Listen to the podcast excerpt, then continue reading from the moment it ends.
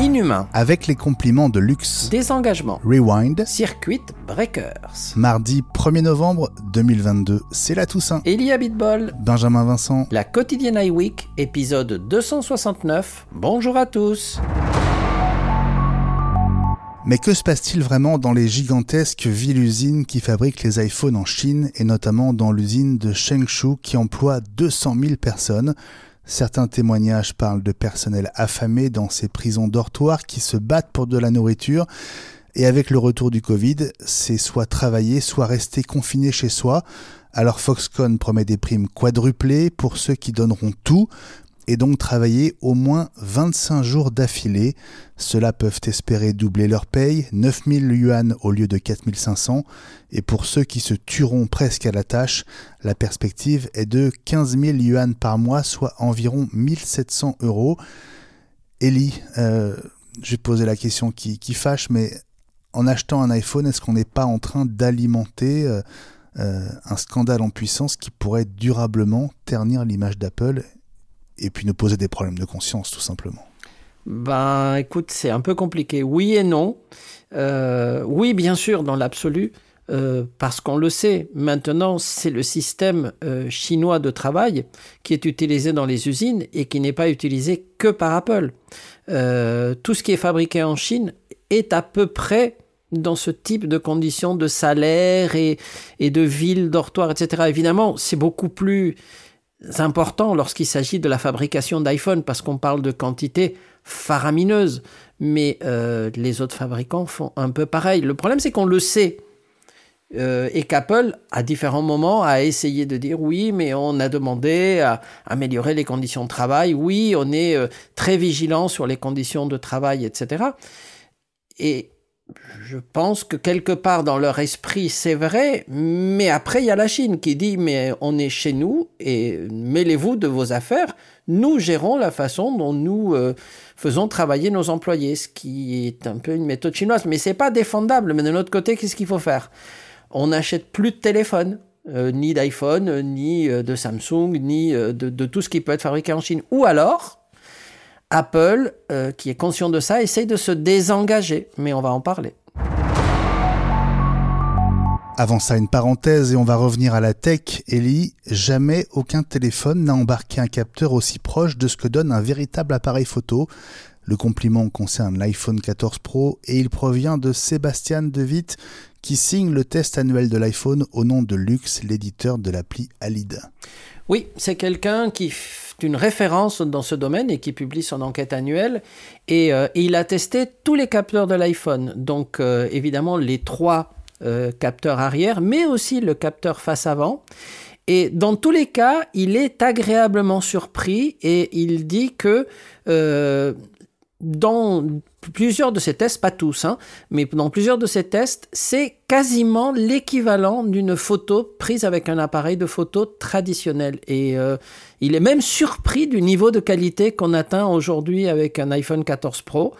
Et euh, je pense que c'est euh, une très bonne référence pour ceux qui considèrent que la photo est importante. Ben, on s'était déjà rendu compte hein, depuis quelques années que l'iPhone remplace l'appareil photo dans certains déplacements, bon, sauf pour les, pros ou les amateurs qui ne se sépareraient jamais de leur euh, appareil de photo traditionnel, mais euh, maintenant, je pense que pour 99% euh, de la population, c'est suffisant. Bon, évidemment, 99% de la population qui peut se payer un iPhone 14 Pro. Hein, donc, tout de suite, ça, ça met euh, un petit bémol mais là-dedans. Mais c'est intéressant parce qu'il y a ce débat sur le nombre de pixels et le traitement des pixels.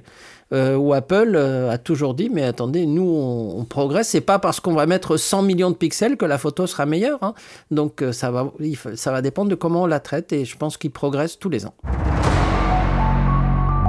Et puisqu'on parlait de la Chine, une nouvelle étude confirme le désengagement d'Apple. Elle émane notamment de l'analyste Gene Munster, souvent cité ici.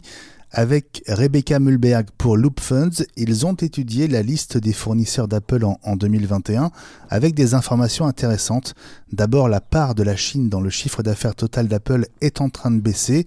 Entre 2020 et 2022, elle sera passée de 60% à moins de 50%, mais surtout sur les 150 nouveaux sites de production ajoutés en 2021, eh bien 79% ne sont pas en Chine, mais aux US, à Taïwan, à Singapour, au Vietnam, en Malaisie et en Corée du Sud.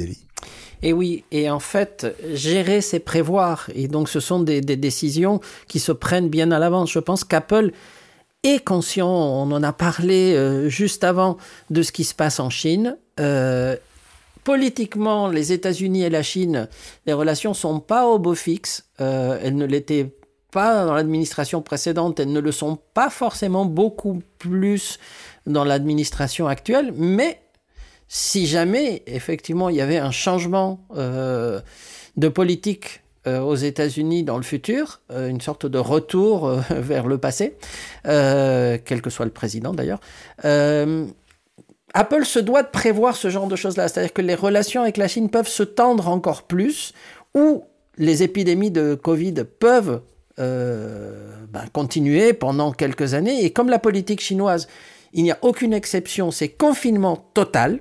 Euh, c'est pas des demi-mesures, c'est pas des passes sanitaires, c'est pas euh, vous restez chez vous, c'est on bloque, on est capable de bloquer une ville de plusieurs dizaines de millions d'habitants euh, pour ça. Et eh ben, à un moment donné, c'est un peu incompatible avec les besoins de, fabrication de masse. et si jamais c'était possible de diversifier les centres, on, ben, on diminue les risques. Et si en plus les conditions de travail sont meilleures, ben, ce n'est qu'un bonus. Maintenant, je ne suis pas certain que dans certains pays asiatiques, les conditions soient infiniment meilleures que celles de la Chine. Hein. Mais bah, disons que tout petit pas de, ce côté-là, voire un grand bond, euh, serait apprécié des consommateurs qui, comme tu l'as dit tout à l'heure, sont de plus en plus sensibles à, à ça et à un moment donné, c'est un cas de conscience, tu l'as dit, et je suis d'accord avec toi. Une nouvelle appli prometteuse sur Mac, ça n'est pas si fréquent. Elle s'appelle Rewind et euh, Ellie, elle pourrait donner un coup de vieux à Time Machine. Ben oui, elle pourrait d'ailleurs donner un coup de vieux à l'utilisation du, Mac carrément et en tout cas euh, à la mémoire. Euh, aujourd'hui, on fait énormément de choses sur un ordinateur et on passe un temps fou à rechercher des choses qu'on a fait avant ou à se rappeler où on a mis telle chose. Ou... oui, mais je suis sûr, c'est un site que j'ai visité avant-hier et allez, on va dans l'historique où il y a 10 000 lignes et on essaye de se rappeler ce que c'était.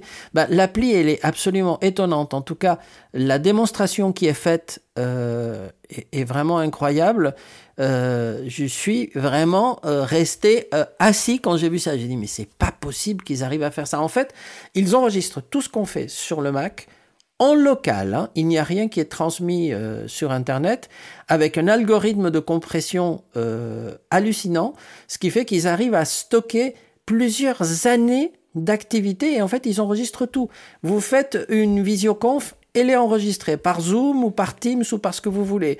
Vous faites une présentation Keynote, vous avez les slides, vous avez des mails, ils sont enregistrés dans la timeline. En fait, le concept, il est incroyable. Le mec qui a trouvé ça, moi, c'est bravo. En tout cas, je me suis immédiatement inscrit sur la liste d'attente parce qu'il y a une liste d'attente.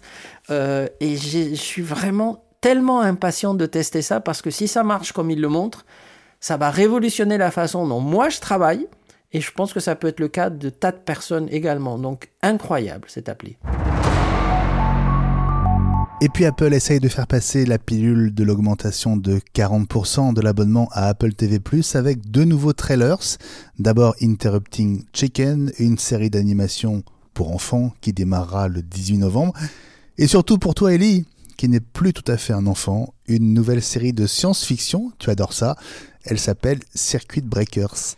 Oui, et j'ai regardé. Alors bon, je ne sais pas si ça va vraiment faire passer la pilule, mais mais euh, le, concept est intéressant euh, parce qu'en fait c'est dans une école euh, et dans cette école il y a un certain nombre d'élèves qui arrivent en fait à euh, à altérer la réalité. Alors il y a différents exemples puisque c'est en fait en sept épisodes euh, et en fait il y a par exemple des élèves qui arrivent à changer les parents par des sortes de ils, ils transforment le père en la mère pour pouvoir avoir euh, plus de pizza et de glace, etc. Dans une sorte d'univers parallèle de métaverse au niveau d'une école, et, c'est en vase clos, et ces, élèves-là vivent des expériences très différentes en fonction de ce qu'ils veulent faire. Le concept est intéressant. Euh, ce n'est pas du niveau de Foundation ou, d'autres très très grandes séries, mais euh, disons que j'attends de voir, mais, mais pourquoi pas. Euh, c'est pas la série qui va changer la perception, qui va faire que tout le monde doit impérativement s'abonner à Apple TV Plus pour l'avoir. C'est plus For All Mankind, c'est plus euh, Foundation, c'est plus des choses comme ça, ou euh, la série avec Jennifer Aniston et, Reese Witherspoon, dont j'ai oublié le nom, mais le Morning, Show. voilà, qui, qui, elles sont des incontournables qu'on attend, enfin en tout cas moi, que j'attends avec impatience à chaque fois. mais écoute, disons que la bande-annonce m'a plu sans m'enthousiasmer, mais on, va regarder quand même. La quotidienne iWeek revient demain.